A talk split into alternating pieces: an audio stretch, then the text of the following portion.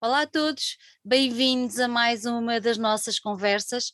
Hoje enverdamos pela área do cinema, mas vamos falar sobre um filme muito especial, uh, que eu acho que vai dizer muito a muitos dos que nos estão a ver, da mesma maneira que disse muito a muitos dos que estão cá em casa.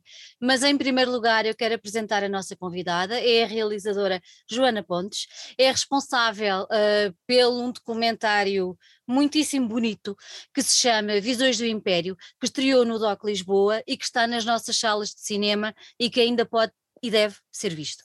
Em primeiro lugar, Joana, muito obrigada por ter aceitado o nosso convite e agradeço-lhe muitíssimo ter tirado um bocadinho do seu tempo para estar aqui connosco. Boa tarde, eu é que agradeço. Eu quero começar, eu tentei uh, neste início chamar a atenção de muitas pessoas que nos estão a ouvir e, e quero fazer a ponte também um bocadinho para o lado mais pessoal, uh, porque este, este, este documentário uh, toca muito profundo na alma de muitos portugueses. Eu acho que até devia tocar na alma de todos, porque é um tema que diz respeito a todos. Mas pronto, toca muito na alma dos que vieram das ex-colónias e um, nós cá em casa casa passámos por isso e ao ver toda, aquele, toda aquela viagem que, que, que nos fez uh, levar na, na, visualização do documentário, um, uh, trouxe-nos um, a realidade de que é realmente necessário que, que, muitas mais pessoas, além daquelas que estão sentimentalmente envolvidas com África, Angola, Moçambique, Guiné, whatever, uh, estejam ainda mais atentas a tudo o que ainda é preciso descobrir sobre o Império e tudo o que era uh, colonial. Mas eu quero começar exatamente por aí. A Joana nasceu em Angola, se eu não estou em erro, e eu queria lhe começar por perguntar que memórias é que tem desse tempo, do seu te memórias, se calhar até fotográficas, que tem desse tempo ainda em Angola.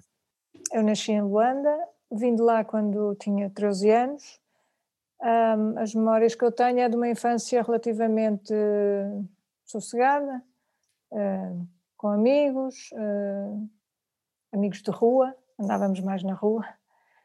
Um, uma infância despreocupada, a escola primária, enfim.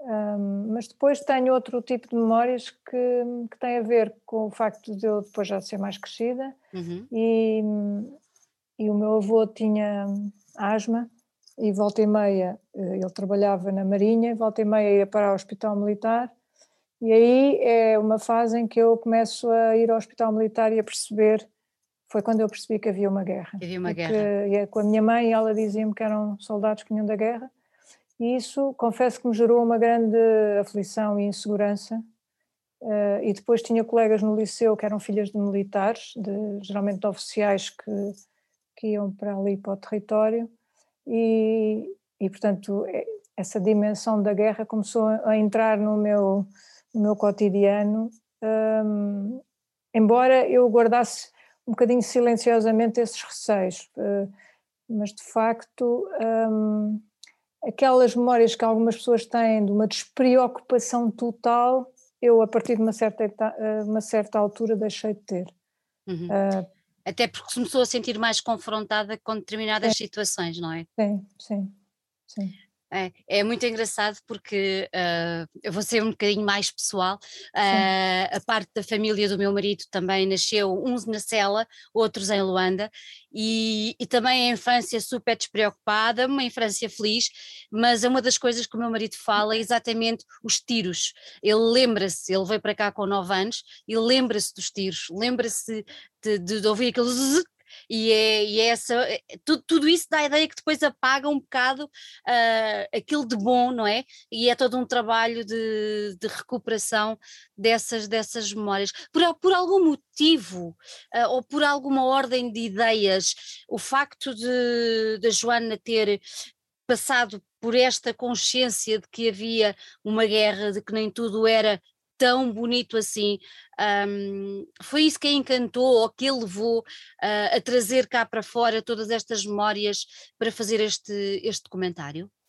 Não, eu durante muito tempo não pensei nisto. Quando vim, não deixei de pensar nisto, tinha uma vida pela frente. Claro. E felizmente os meus pais, o que não aconteceu noutros casos, não tiveram grandes sobressaltos na vinda, quer dizer, obviamente que vivemos de uma maneira diferente, mas uh, os meus pais foram trabalhar imediatamente e, e eu fui para, para o liceu. Uh, portanto, achei que o melhor era concentrar-me no caminho em frente também porque eu acho que há memórias que, uh, que às vezes nós não estamos preparados para lidar com elas e portanto foi, foi, seguir em frente. E nunca falei nunca falei de, de, sequer de ter nascido em África não. Um, depois eu acho que houve um acontecimento muito relevante que foi o livro da Dulce Maria Cardoso uhum. porque o livro da Dulce um, de repente criou aqui uma possibilidade de nós que viermos de lá olhar para essa vinda. Uh, e embora aquele, aquele relato seja um relato que não tenha, ver, não, não tenha nada a ver com a, com a, minha experiência, mas foi um livro que, que me comoveu imenso e de alguma forma eu acho que, que pôs várias pessoas a pensar nisto e depois também a Isabela Figueiredo, Pronto, enfim, depois começaram a aparecer várias coisas. E eu acho que estas coisas aparecem no momento em que uh, as pessoas começam a ficar mais preparadas para pensar, ouvir falar nisto. Uh, eu nunca me, me, interessou particularmente falar disto, uh, mas depois, quando fiz a minha tese de doutoramento, uhum. que é sobre a correspondência na guerra colonial, um, aí também comecei a ter uma consciência da, do grande equívoco que foi esta, esta guerra e da, da maneira como se, eh, eh, como se ignorou os ventos da história, propositadamente, obviamente, e o sofrimento daquelas pessoas que, que tinham de ir, dos militares, e o sofrimento das famílias, das pessoas separadas. Eu muitas vezes penso nisso, que é imaginar uh, que tenho um filho, ou que tenho um noivo, ou que tenho um namorado, que de repente está dois anos, pelo menos dois anos longe, dois anos, e, e num território muito longínquo, onde a maioria da população militar não tinha possibilidades de cá vir,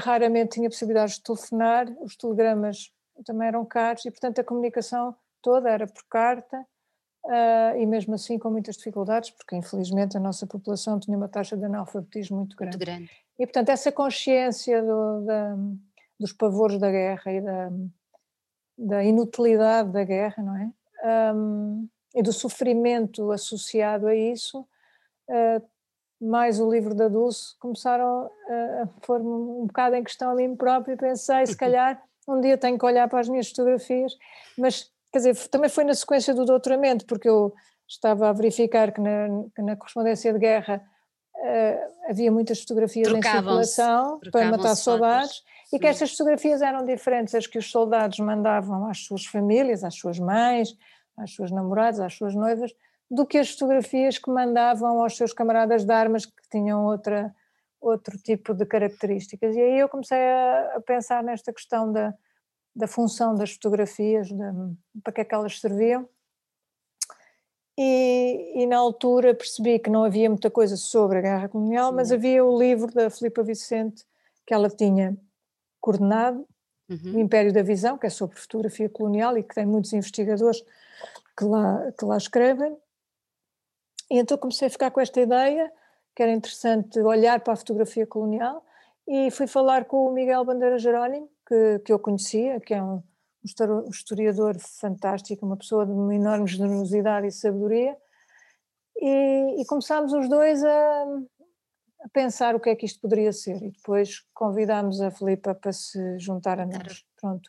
E eu depois percebi que para falar disto, nada melhor do que uh, colocar meu próprio no dispositivo, não aparecendo, obviamente, mas a minha pergunta de partida seria Seria e foi porque é que nós olhamos para estas fotografias, para as minhas e as pessoas, várias pessoas que eu conheço têm as suas, e porque é que há um, certo mal-estar, não é? Uma, uma dificuldade em falar disto. Pronto. E, a, e essa partida levou-me a várias questões, a vários arquivos, e com a ajuda do Miguel e também da Filipa, começar a perceber bem o que é que como é que a nossa história individual se cruza com, com a história da nação. E há aqui uma dificuldade de fazer este encontro. Exatamente. Pronto. Eu tenho, agora fiquei muito hum. curiosa, uh, porque uh, a Joana disse que nunca tinha pensado neste assunto e que e muitíssimo bem seguiu a vida como ela tinha mesmo de seguir, porque eram todos muito jovens.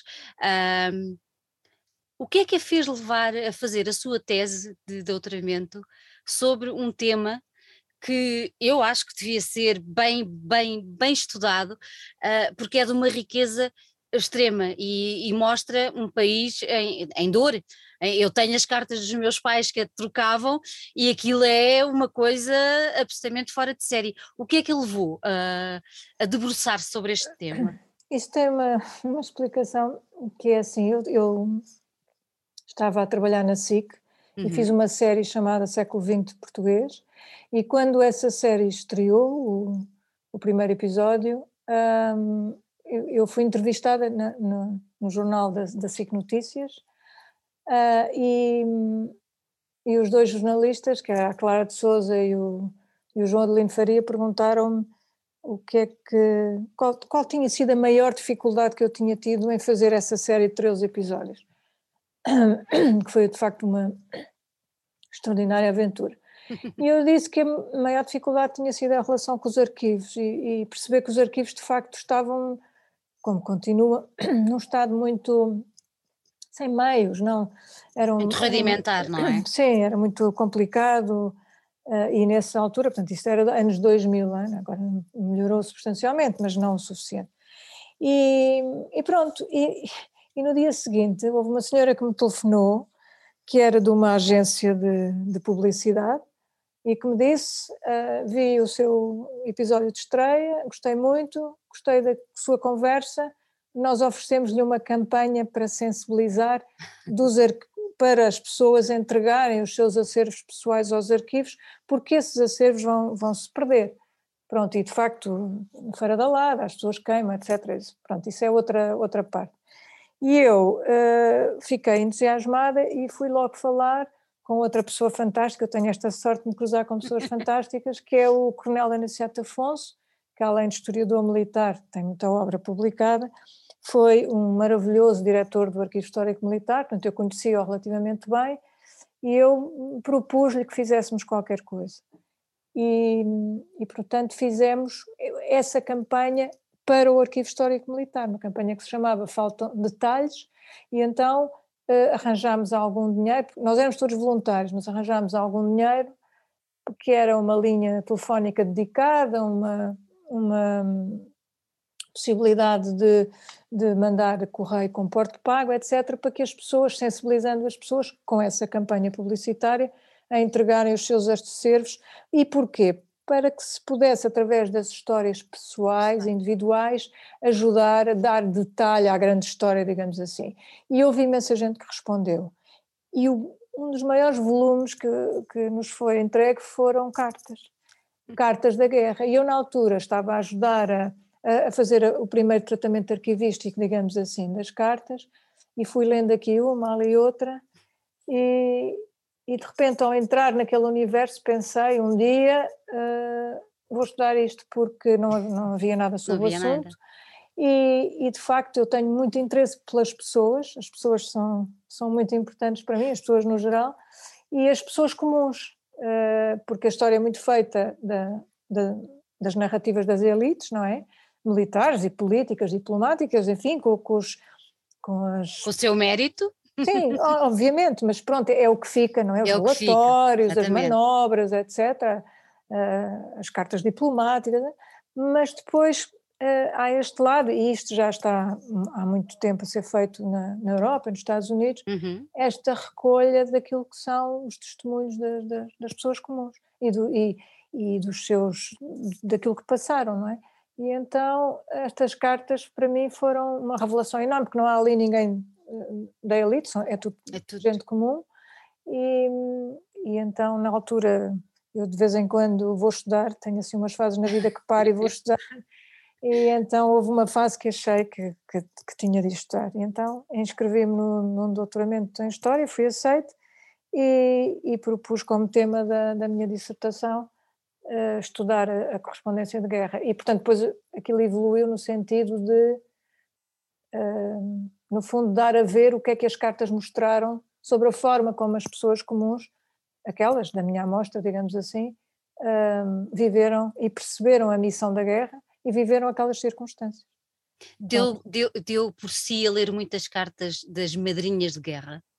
Hum, algumas, sim, algumas. Mas... Eram, eram, eram elas muito diferentes das cartas trocadas entre os militares e a namorada, ou, ou, os militares e o pai e a mãe, eram elas muito diferentes? Os militares e o pai, não há cartas. Não. não. não. As mães foram sempre as grandes mediadoras emocionais da família, e portanto as cartas é para a mãe, e as, as mães são a quem mais se escreve. Isso não, não há dúvida nenhuma, de 61 a 74, que eu li cartas uhum. desse período, as mães é quem recebe o maior volume de correspondência. Depois são as namoradas, as noivas, eh, enfim. Mas as madrinhas de guerra também, mas um, eram diferentes, porque as madrinhas de guerra, numa primeira fase, a carta era até um bocadinho formal, era um bocadinho para dar consolo ao militar, etc. Pois às vezes aquilo evoluía para uma mesmo não nos conhecendo, para uma relação com mais uh, liberdades, digamos assim, e às vezes até chegavam a casar. Uh, eu conheci aqui há tempos um, um ex-combatente que se correspondeu com uma senhora espanhola e no fim da guerra, sem a conhecer, foi conhecê-la e casou-se com ela, ainda está casado. Maravilha. Já foi há muitos anos. Sim, mas portanto, é, essas cartas no início eram muito formais e havia, havia até madrinhas de guerra que eram, por exemplo, uh, esposas de outros militares, etc. Exatamente. E cumpriam essa função de escrever a vários. Portanto, dependia muito se a madrinha guerra era solteira, ou se era casada, ou se era uma avó, ou, enfim. é, um, é um tema absolutamente impressionante e, e cativante e é, tudo o que faz parte desta nossa história tão, tão atual ainda, tão, tão presente, é realmente fora, fora, fora de série, é uma coisa incrível. O, o documentário que, tá, que, estamos a falar, Os Visões do Império, ele começa com, com a, a, Joana, que nunca aparece, ouvimos sempre a sua voz ali a acompanhar-nos nesta caminhada, e, e, começa com a Joana a separar e a mostrar algumas das suas fotos, e depois então daí toda a caminhada. Um, o período que, que nós temos ali naquele, naquele documentário não se resume só entre 61 e 74. Ele vai muito mais atrás. Uh, o, que, o que é que levou a Joana a ir muito mais atrás? Porque tem lá coisas de. De transição do século XIX. A transição, exatamente. Isso, isso foi porque uh, nas minhas conversas, quer com a Filipa, quer com o Miguel, uhum. portanto, o meu ponto de partida era: ok, eu vou pegar nas minhas fotografias para poder fazer uma pergunta, mas agora vamos lá ver uh, que usos é que a fotografia colonial teve e, e, portanto, isto, as balizas temporais vêm no início da fotografia, não é? E, portanto, nós tivemos de ir ao século XIX e, de facto, descobrir o Cunha Moraes e depois todo, enfim, isto daria pano para mangas, um, era interessantíssimo fazer-se uma série sobre, é sobre é os, os, fotógrafos, uh, mas foi um bocadinho um exemplo, nós, uh, o mais antigo é o Cunha Moraes, porquê? Porque ele foi prim, um dos primeiros a fotografar a África e de uma maneira notável, um, e pronto, e depois fomos seguindo uh, um bocadinho, de alguma forma, cronologicamente, porque fomos depois percebendo que a fotografia serviu para a delimitação do território e, portanto, há expedições, por exemplo, de delimitação de fronteira que não se sabia muito bem onde é que era, uh, e, e, houve negociações até para, para se delimitar por aqueles marcos naquele território infindável. Há fotografias incríveis do Gacotinho também, do final do século XIX, princípio do século XX. Pronto, então aí nós caminhámos com as expedições científicas e depois começámos na ocupação do território, na pacificação, na ocupação do território por aí fora, e isto de facto vai cronologicamente mostrando também, à medida que a fotografia evolui tecnicamente e se torna uhum. mais uh, democrática, entre aspas, uh, também o próprio colonialismo evolui de uma certa maneira. Uh, e, e, pronto, e, e procurámos seguir isso, uh, e, e, no, e no fundo a minha investigação também foi assim, nestes pequenos saltos, até uh, 61, que, pronto, que é onde, de facto, graças ao Afonso Ramos, que de facto é um, um grande investigador, e ele uh, conversou bastante comigo sobre esta questão do uso daquelas fotografias de, dos massacres, e, e, eu não fazia a mínima ideia que tinha havido essa exposição na Sociedade de Geografia. Nem eu. É impressionante. Uh, é, e que as caminhonetas tinham andado com, com, com as fotografias aí pelo país. Eu sabia que conjuntos destas fotografias tinham sido dadas aos militares dos primeiros contingentes para eles perceberem que tipo de inimigo era aquele. Pronto, e isto de facto acicatava e as pessoas acicatava, ou seja, criava um clima emocional altamente claro. propício a uma claro. à intervenção armada. Mas depois este aspecto da, da despolitização dos assuntos, de facto, uh, eu achei extremamente interessante e, e pronto, e, e, no fundo é, é, 61 é um marco muito relevante na, no uso da fotografia. Uh, pronto, e, e foi assim. Uma coisa, uma coisa muito engraçada que hum, a certa altura, eu vou ler, eu escrevi, a certa altura a, a, Joana, acho que é a Joana que diz, acho que não é, não é, não é, não é, não é o Miguel Jerónimo, é a Joana, diz eh, conhecer para dominar e dominar para explorar. Era este o papel das fotos nas expedições, expedições científicas. E eu agora pergunto, só nas expedições científicas ou de um modo geral? E aqui estamos a falar muito no início, não é? Estamos a falar no tal é início é assim. de às vezes, eu ouço, eu ouço, ouço, às vezes as pessoas dizerem assim: Ah, uh, nosso império não foi dos piores.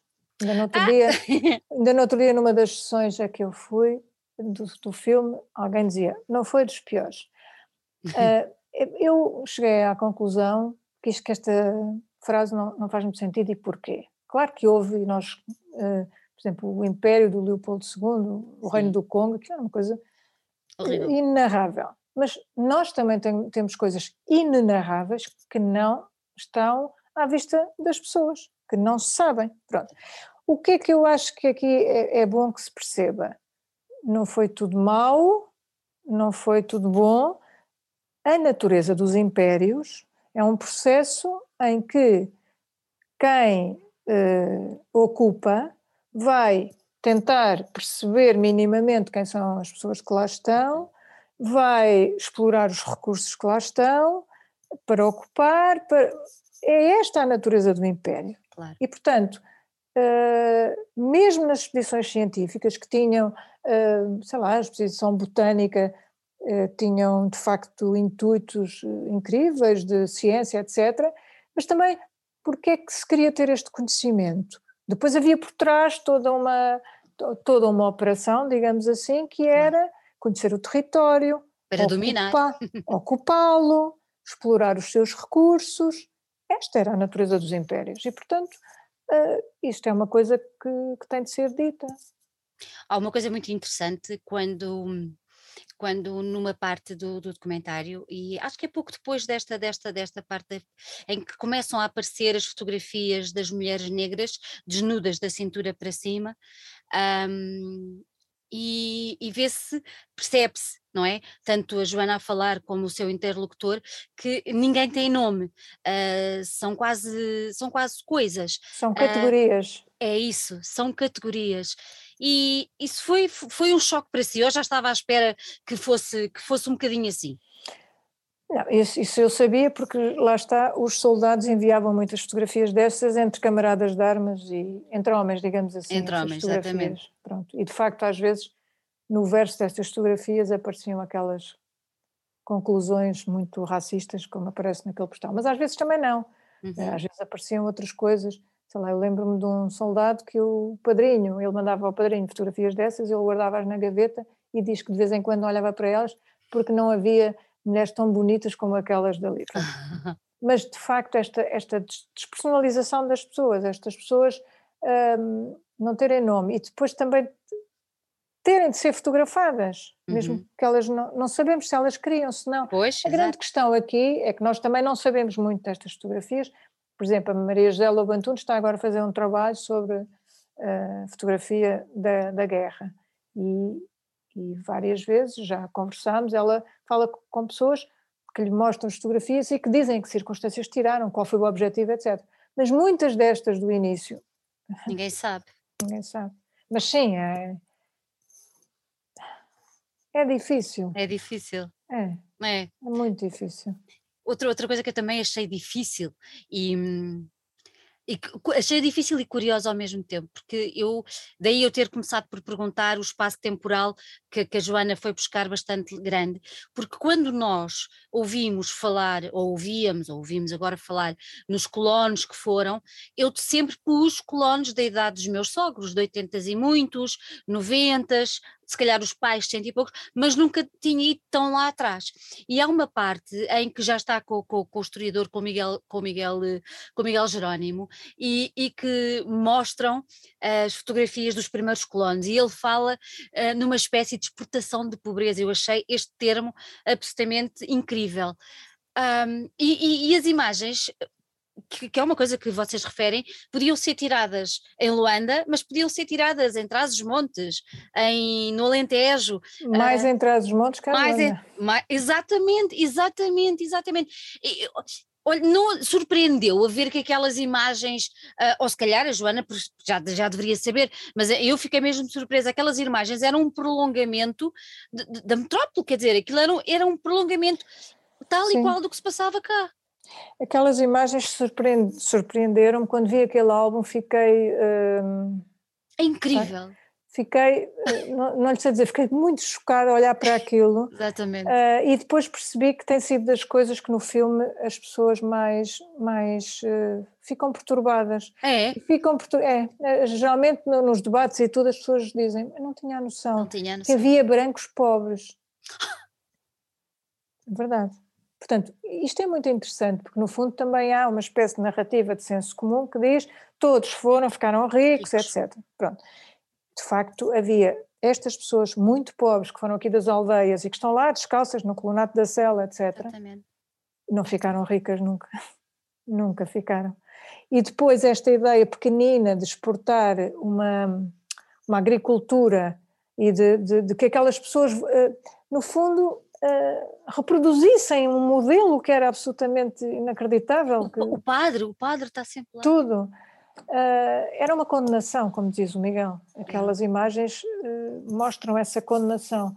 E, e, na realidade, eu, por exemplo, nas cartas dos militares encontrei muitas vezes eles próprios a dizerem, as famílias a dizerem aos militares: este ano vai haver fome porque não choveu, ou porque choveu demais, ou porque não sei o quê. Uh, nós olhamos para aqui, para estas pessoas, e eu encontrei às vezes cartas de militares a dizer que tinham ido a alguns colonatos tentar uh, ajudar aquelas populações que muitas vezes iam para ali não tinham qualquer conhecimento de, de uma agricultura que é substancialmente diferente, diferente. E, e, que ficavam ali no meio de nada sem... É muito perturbador. É e ainda muito. por cima, uh, numa altura em que, portanto, aquilo, eh, estas imagens são de 50 e tal, Exatamente. numa altura em que já se percebia claramente que os impérios, obviamente, iam acabar. Uh, e, Joana, portanto, a, Joana consegui, a, Joana conseguiu perceber porque é, que, porque é que essas pessoas iam nessa altura? Eram Mas, levadas ao engano ou, ou iam, não sei, eu não consigo perceber. É, é assim, as pessoas viviam tão mal, tão mal. nas aldeias, havia tão pouca uh, oportunidade, era tudo tão triste uh, que depois lhes prometiam uh, qualquer coisa melhor e as pessoas iam. depois houve uma fase que, que as coisas não foram assim, porque depois começou muita gente com, com a guerra, uhum. houve uma consciência diferente e houve muita gente que começou a sair de Portugal, a passar a fronteira e muita gente que deixou de se apresentar na incorporação militar. Mas, e depois houve um eixo rural, que as pessoas vêm para a cidade, depois houve a EFTA, que melhorou muito com as fábricas do tomate, todo, toda essa dinâmica. Mas, de facto, havia uma, uma espécie de pobreza endémica. Eu, eu, eu, às vezes, a ler as cartas dos meus soldados, quando as pessoas for, saíram dos, dos, das suas aldeias e foram viver para as periferias, por exemplo, do Porto, uh, escreviam às vezes aos militares a contar a sua vida. Chovia dentro de casa, casas miseráveis, onde eles tinham uma pequena capoeira, onde havia uma galinha que talvez comessem num dia de festa, mas chovia dentro de casa, não havia luz. As mulheres iam levar, lavar carregos, como elas diziam, carregos de roupa para o rio. Para o rio. Era uma vida inacreditável. E eu acho que a falta de conhecimento desta vida uh, miserável uh, muitas vezes leva as pessoas a, a terem uma visão de pois, mas havia paz ou havia não sei o quê, bom, depois toda, nem, nem me vou meter por aí, mas sabe o que é? Eu acho que faz muita falta pegar, pegar nestas coisas e levá-las para a escola. Exatamente. Pegar nos manuais escolares e dizer, olha, não foi exatamente assim, vamos falar e, remodel, e remodelá-los, remodelá-los, não é? Vamos falar de exemplos concretos, porque eu muitas vezes vou às escolas, até às vezes com o Coronel Aniceto Afonso, uhum. vamos falar da guerra e levamos dados e levamos fotografias, vamos... É impressionante. E é os miúdos ficam interessados, mas não sabíamos, não é? Porque hoje, embora haja muita gente a viver mal e pobreza, é muito diferente, uh, porque... Não se, não se compara não se compara, quando não. há o 25 de Abril havia, eh, não havia saneamento básico, havia uma mortalidade infantil enorme. enorme. Pronto, e, mas essas melhorias são, são importantes ser referidas, mas é importante perceber o ponto de partida não, não, não viemos.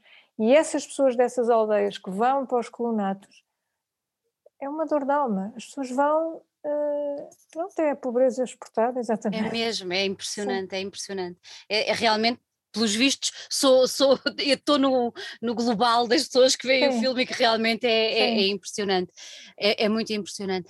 Nós estamos a falar aqui numa fase da fotografia em que ela era utilizada pela, por quem estava nas colónias, quem mandava e, e, tudo mais. Mas depois há uma parte que é a utilização mais política, porque isso não foi logo de início, pois não. Esta utilização da fotografia de uma maneira mais politizada foi um bocadinho mais para a frente ou, já foi mais para trás? Não, eu acho que foi sempre politizada, mas é, um, é, um, é ou seja, é uma politização encoberta. É uma, sim, é uma é a propaganda. Propaganda, exatamente. Propaganda para explicar uh, como é que é o território, porque no fundo as fotografias foram, uh, e, e, agora aqui não estou a falar dos arquivos particulares, estou a falar uhum. da, da, fotografia que vinha da Agência Geral do Samar e, e de outras instituições e era vista aqui da Companhia de Amang, da Companhia de Moçambique, por aí fora. As fotografias ajudavam aqui, criavam uma ideia de império. E criavam uma ideia do território, deste território imenso do Minha Timor, não é? Exatamente. Uh, multirracial, um, e onde os povos viviam em paz e harmonia, os diferentes povos que o habitavam. Portanto, a ideia era esta. Portanto, as fotografias concorriam para isso. Uhum. Uh, os povos nativos, um, um bocadinho dentro de um certo exotismo. Exóticos, exato. Pois, portanto, aquilo uh, pronto, concorria para esta ideia, uma ideia de um vastíssimo império onde, onde tudo corria razoavelmente bem. Pronto, e as pessoas de facto não tinham mais do que este contacto. E lá está, uh, quando eu leio as cartas dos meus soldados que chegam vindos de aldeias do Jerez e chegam a Luanda ou eles ficam considerados, quer dizer, este primeiro contacto com o Império, depois com o mato e depois com as populações locais, de repente toda esta ideia se esborou. E isto teve uma enorme importância sucessivamente nas respectivas comissões a seguir na mobilização dos soldados. Depois já não, já não queriam ir. Não queriam ir. Claro. E perceberam, perceberam, não, não, as pessoas não eram politizadas, a não ser algumas, obviamente, não é, as pessoas no geral não eram politizadas, mas as pessoas adquiriram uma percepção lata da questão política, sem claro. ser politizados. Eles perceberam do que é que estamos a falar e porque é que estamos aqui, porque mesmo aqueles que escreviam com muita dificuldade chegam às vezes nas cartas a dizer o que é que eu estou aqui a fazer, porque é que eu tenho de estar aqui. Isto não é nosso. Isto não é nosso, isso é impressionante. Não é nosso. É impressionante. E, portanto, impressionante. por isso é que eu acho que estas cartas da, da guerra são muito relevantes para se perceber porque é que houve um caminho que conduziu à, à queda do regime. À queda do regime, exatamente, exatamente. Em 61 há um ponto de viragem tremendo, não é? Uh, com os massacres, ao início da guerra, a, a tal história absolutamente inexplicável de, de, da exposição das fotografias, de, disso tudo. A partir dessa altura, eu acho que, não sei, eu não sei se existia, vê se eu me faço entender. Se calhar havia uma ponta de humanidade, mas a partir da altura que aquelas fotografias são divulgadas, eu acho que um ser humano não divulgava aquelas fotografias uh, daquela maneira. Um, Porquê é que se fez aquilo? Foi mesmo só propaganda? E assim, eram, eram Sim, portugueses? claro. Sim, portanto, o propósito de revelar aquelas fotografias era de explicar que tinha de haver uma intervenção militar para repor a ordem. Não se esqueça que Portugal nunca admitiu estar numa guerra, Pois não, foi sempre ações de policiamento do território exatamente. e era preciso pôr aquilo no sítio, uh, reocupar, proteger, não sei o quê. E, portanto, nada melhor para esta mobilização uh, do que mostrar aquelas fotografias e para criar um clima emocional propício. Houve, houve imensas, houve imensas pessoas que se ofereceram como voluntários para ir combater. Naquela altura. Sim, há muitos anos entrevistei um senhor que era, que era engenheiro, era do Instituto Superior Técnico, e ele disse-me que, que quando viu aquelas imagens pensou eu tenho que fazer qualquer coisa.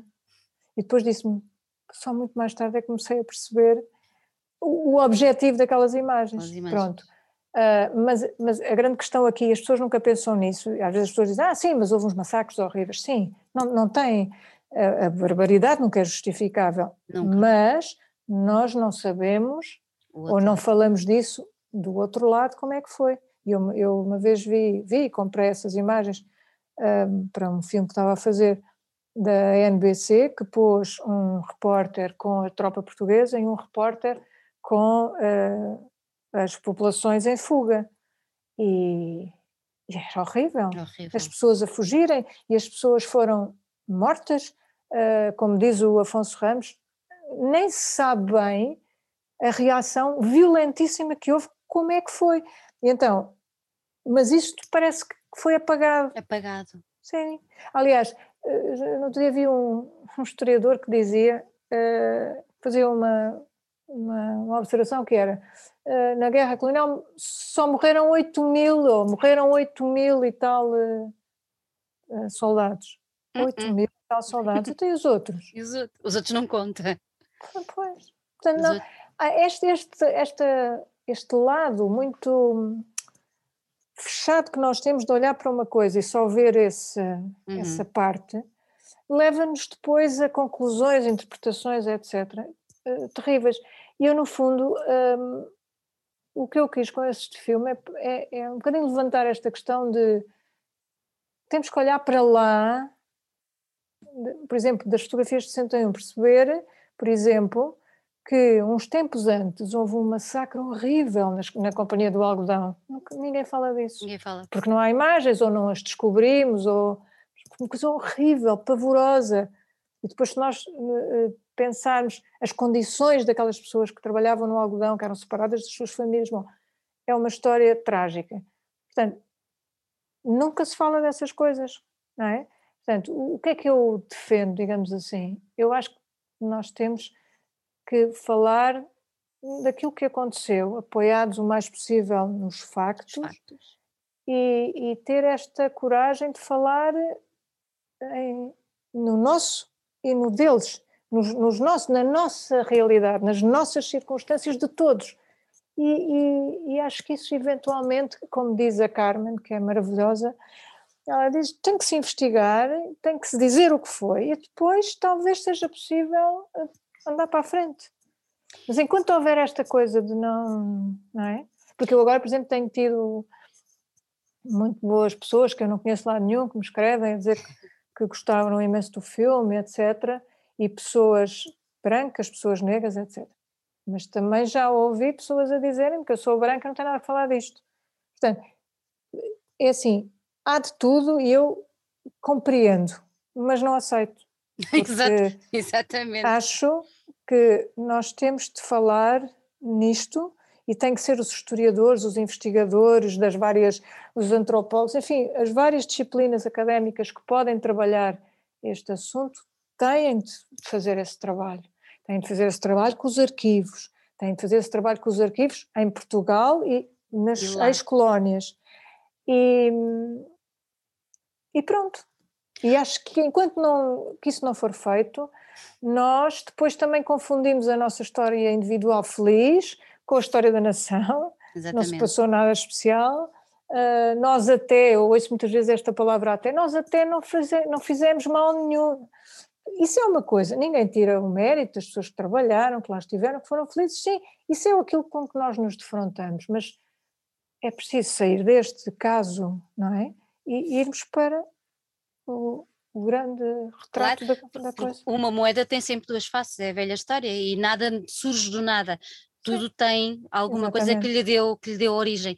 O mais, in, o mais interessante Pronto, uh, a Joana está a falar e está a referir que deve ser estudado, já falámos aqui das escolas, uh, eu tenho um filho com 18 anos que se interessa muitíssimo por esta época da nossa, da nossa, da nossa vida, da nossa, da nossa história, e não aprendeu na escola, ele chegou-se ao pé de mim em casa e disse, olha, explica-me o que é que é isto, o que é que é aquilo, pronto, e adora, e é um tema que ele, que ele que lhe diz muito, mas esta, esta vontade que ele teve, muitos outros não têm, e como não têm nada à frente, e depois há outra coisa, estamos a fazer quase 50 anos do 25 de Abril e não se fala do que ficou para de lá. As pessoas. Acha, matéria... que há vergonha, acha que há vergonha, Joana? Há não, vergonha? Eu, eu, acho que é assim. Por um lado, há uma questão que é relevante, que é, é tudo muito recente, não é? Hum. 50 é anos é pouco tempo. Quer dizer, 50 anos é agora, mas eu estou a dizer nos últimos anos, sim, e por isso é sim. que eu acho que o livro da Dulce foi um marco. Foi bom, uh, e o livro da Isabela Figueiredo, portanto, houve ali um momento em que as pessoas não, quer dizer, a Lídia Jorge tinha escrito um livro, etc., mas o livro da Dulce é um livro em carne viva, que, pronto. mas uh, o que eu acho é, eh, eu também tenho duas filhas e também vi os currículos da história, uh, a história, a história contemporânea dá-se tarde no programa. Tarde. E portanto, há tanta matéria que quando chegam a essa parte já não há tempo não. para dar. Pronto, isso é uma questão relevante. Agora, outra questão, eu acho que os programas da história deviam ser todos reconfigurados, porque eu lembro da minha filha andar a, a, dar a civilização grega várias vezes durante todo o seu currículo. Exatamente. Uh, portanto, eu acho que isso tem que ser uh, mexido. Mas também têm que ser mexidos os programas da geografia humana, uh, os, os, programas da língua portuguesa, enfim, os programas em geral, eu acho que a escola está muito apesar, do, apesar de um abanão. Mas um fortíssimo, aliás, a Dulce Maria Cardoso escreveu um artigo no Expresso, chamada de escola, que é uma escola nova, e dizia-me ela que tem sempre muitas reações aos artigos, mas que aquele não teve, porque de facto isto é um tema que também nós parece que não somos muito assim dados a grandes mudanças e a escola precisa de uma grande mudança, mas de facto isto é um trabalho, eu cada vez que vou a uma escola uh, eu ganho alunos que, que, de repente ficam interessados, porque é muitas coisas que nós somos hoje e que fazemos percebem-se olhando para trás. Claro.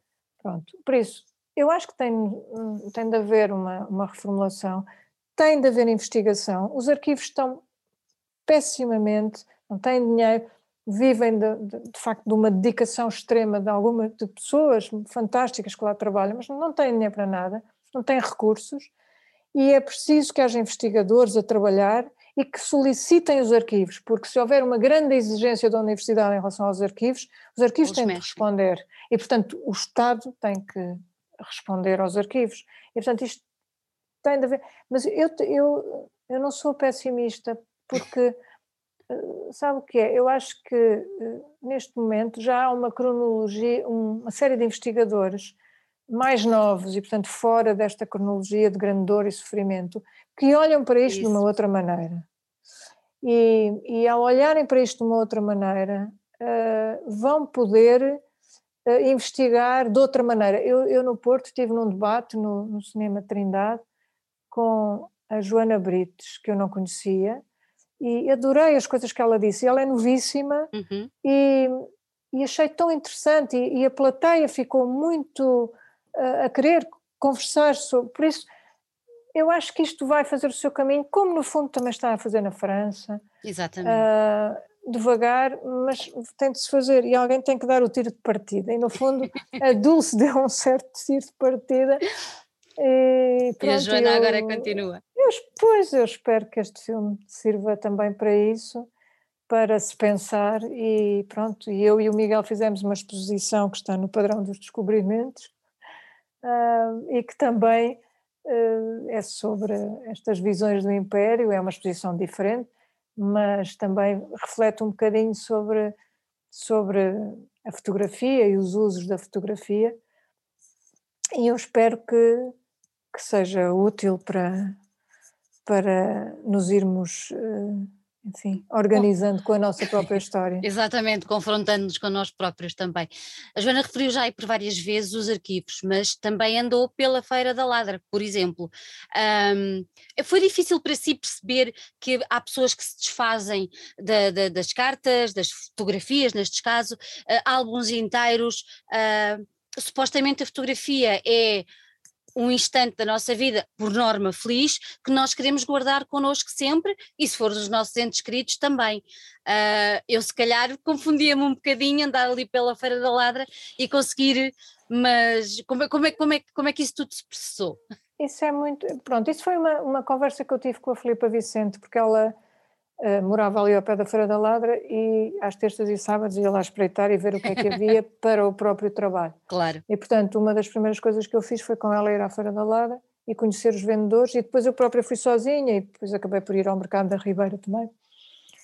É muito perturbador porque, enfim, a história familiar é qualquer coisa bastante relevante, não é? Se eu, não, se eu, se eu já tivesse deitado fora as fotografias dos meus bisavós, etc., Pronto, mas, mas, mas, percebo que muitas vezes as pessoas não, não desfazem as casas dos, dos seus familiares e, não, e nas suas próprias casas não têm onde guardar, não têm como espaço. guardar. Uh, as pessoas não, não têm este hábito de pensar isto é muito importante, vou falar com um arquivo ou vou falar até com uma universidade. Uh, há universidades que têm pequenos núcleos de, de investigação, não têm esse hábito e por isso de facto começamos a, a encontrar na feira as cartas, as fotografias, os objetos, etc. Agora há, há um, novo guardião que é o Pacheco Pereira, que de facto está, está, a constituir um arquivo absolutamente espantoso, mas ele próprio já numa entrevista disse, eh, às vezes telefonam-me, disse ele, a dizer que há umas malas no lixo e eu mando buscar e depois há coisas... Sim. É, não é? É. Eh, quem nos está a ouvir, uh, se quiser desfazer-se das suas memórias de família, faça como diz a Joana, dirija-se a um arquivo, dirija-se a uma universidade, pergunte como é que pode fazer e faça essa doação, entregue essas coisas que vão ser estudadas e vão ser muito importantes para perceber a história deste país. Deixamos aqui este alerta? Deixamos, e às vezes, e não é só doação.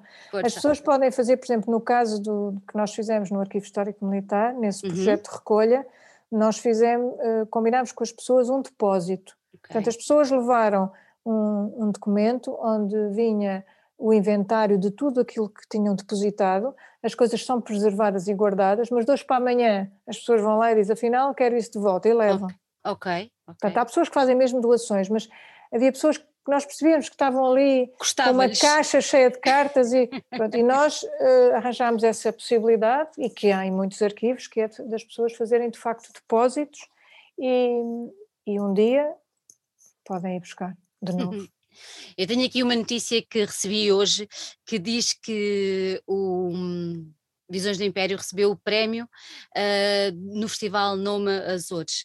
Uh, como é que recebeu esta notícia? Gostou?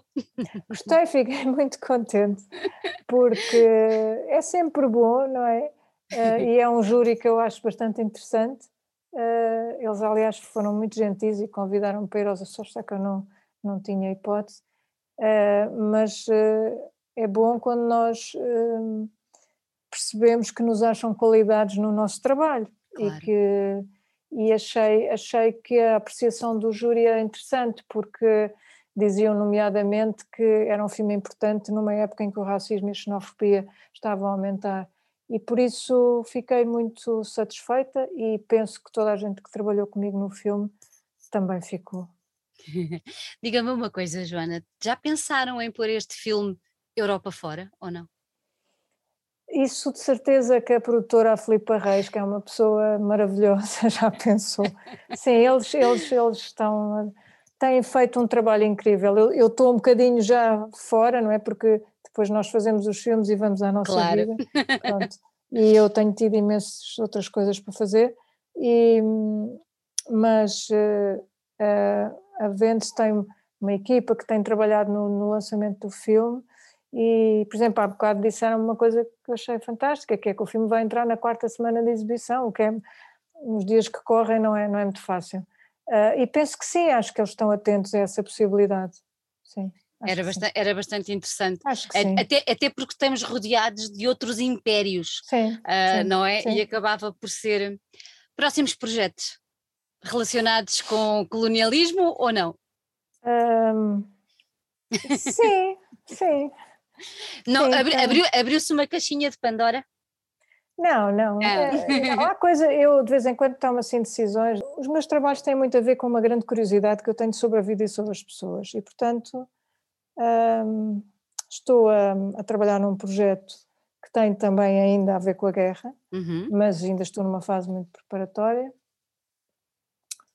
E depois estou a trabalhar noutros projetos que não têm exatamente a ver com a guerra, mas no fundo têm sempre a ver com a, com a condição do país, com a, com a vida das pessoas. É, é um bocadinho a minha. A é a sua área, de, é a sua é, missão, é, é, é, isso, é isso. Eu ia lhe perguntar se encarava exatamente uh, como uma missão e, e, pronto, e acabou por me responder. Joana, vou-lhe deixar aqui mais uma vez os meus parabéns. Eu vou, de, vou, dizer a todos, por favor, vejam este documentário, ponham os vossos filhos a ver este documentário. Uh, se eles fizerem perguntas, respondam. Se não souberem responder, procurem para responder, não deixem ficar nada por falar. Uh, eu acho que é super importante e é um excelente ponto de partida para em família. Uh, revisitar este passado que ainda é tão recente e que precisa tanto de ser falado e de ser posto cá fora uh, sobre o nosso país. Joana, só lhe posso agradecer por tudo, por seu trabalho absolutamente fantástico e por ter estado aqui connosco, desejar-lhe tudo de bom e deixar-lhe aqui um grande, grande beijinho. Obrigada. Obrigada. Obrigada.